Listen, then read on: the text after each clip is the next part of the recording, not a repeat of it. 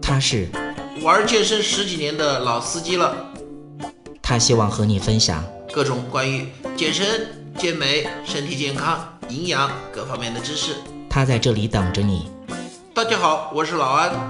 您现在收听到的是健人谈，我是健人安。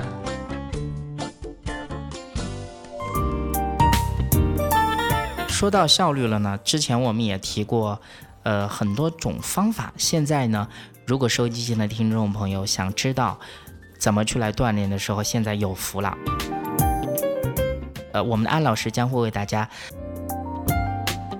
推荐一种方法，告诉大家如何把效率提高。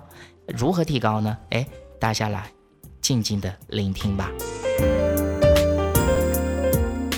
一般来说呢。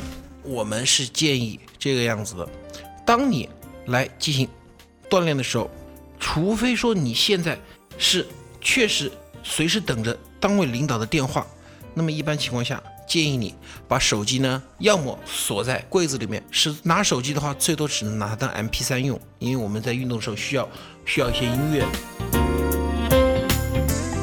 一般来说啊，我们可以把手机呢设置一个。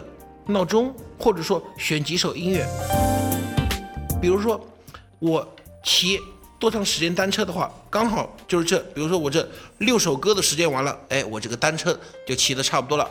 我做这个器械刚好一首歌做三遍，那么这样一来。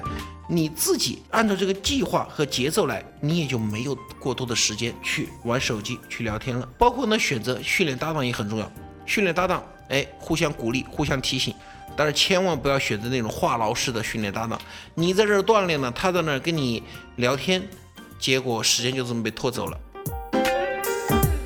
想提高健身效率，自己就跟自己规定，我今天。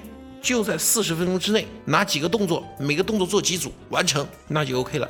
想玩手机，想聊天，把你该做的运动做完之后，你随随便的聊，随便的玩手机都无所谓。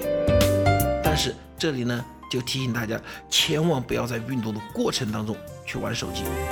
这也是为什么我提醒大家最好戴一个耳机听听 MP3 的原因，因为这样呢，可以舒缓你的心情。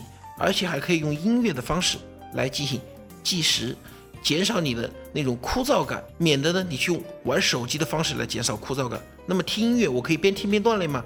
玩手机我必须要停下来玩，所以这样呢也是会大大的提高我们的效率的。看来我的病是有的治了。我相信跟我有同类型的朋友听完这些话以后，除了呵呵以外，是不是还有一种感觉就是？非常的实用呢。其实这些方法，其实我们相信大家应该也都有，无非呢就是要大家克服一下大家的心态。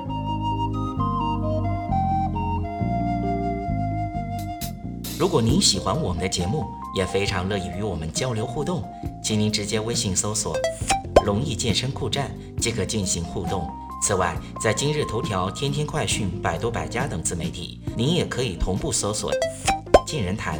收看最新最快的资讯，《健人谈》音频节目每周六二十一点在蜻蜓 FM、喜马拉雅准时上线，欢迎您的期待与关注。